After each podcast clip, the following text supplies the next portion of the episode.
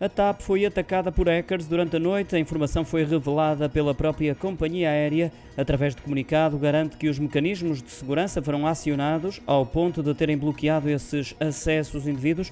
O caso já está a ser investigado pelas autoridades. Entretanto, a empresa assegura que os voos podem ser realizados em segurança e que os autores do ciberataque não conseguiram aceder aos dados dos clientes.